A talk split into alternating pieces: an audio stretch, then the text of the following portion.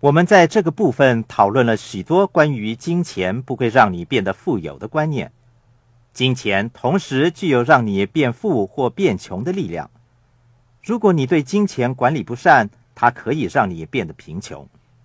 因此，许多人以想赚钱便要花钱作为借口，那不是我的经验。赚钱需要的是一些技术知识，愿意犯错以及从错误中学习的精神。正如我之前所说，即使穷爸爸失去了工作，他仍然建议我找一份安稳的工作，对我说着同样的事情。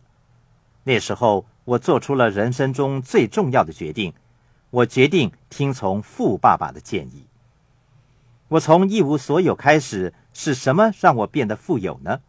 第一是决定，第二是欲望，然后我下定了决心。无论失败了多少次，我都要重新站起来，从失败和错误中吸取经验与教训，不会找借口开脱责任，并且努力不懈的学习。这些都是让我最终变得富有的原因。